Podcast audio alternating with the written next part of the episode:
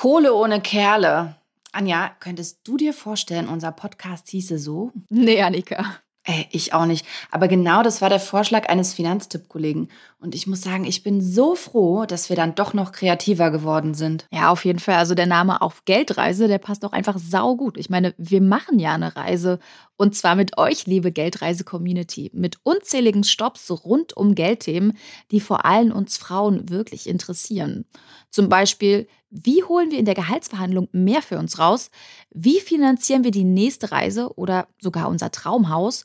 Und wie legen wir am besten Geld an? Für uns selbst und für unsere Kinder. Wir sprechen offen über unsere Finanzen. Und in diesem Podcast hört ihr unsere persönlichen Erlebnisse gepaart mit fundiert recherchierten Fakten. Und diese Fakten, die erklären wir euch so, wie wir sie gern erklärt bekommen hätten, als wir noch keine Profis in Sachen Finanzen waren.